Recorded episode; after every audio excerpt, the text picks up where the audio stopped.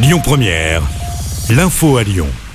Bonsoir Cécile et bonsoir à tous. À la une de l'actualité, la vente en ligne de paracétamol suspendue en France. Mesure mise en place jusqu'à fin janvier.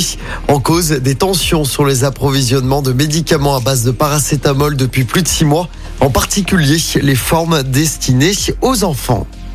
L'indemnité carburant de 100 euros pourra être demandée à partir du 16 janvier.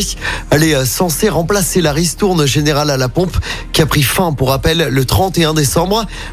Cette aide est réservée aux 10 millions de travailleurs les plus modestes. L'indemnité carburant pourra être demandée jusqu'au 28 février.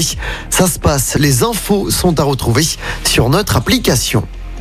Dans l'actualité également, Laurent Vauquier, le président de la région, n'organisera pas de cérémonie sobriété au moment où nos concitoyens rencontrent des difficultés.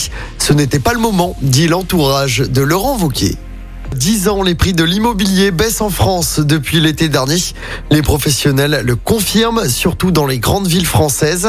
Baisse 10% attendue, en cause la forte hausse des taux d'intérêt. Du changement au collège, le ministre de l'Éducation nationale un renforcement ou d'approfondissement en français ou en maths en classe de sixième. Cette heure d'enseignement en petit groupe sera et c'est une grande première. C'est le moment de se séparer de son sapin de Noël. La grande collecte débute aujourd'hui chez nous. Dans collectes sont mises en place depuis ce matin dans les différentes communes du Grand Lyon.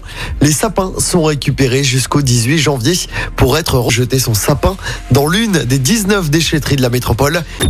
Écoutez votre radio Lyon Première en direct sur l'application Lyon Première, lyonpremière.fr et bien sûr à Lyon sur 90.2 FM et en DAB+. Lyon Première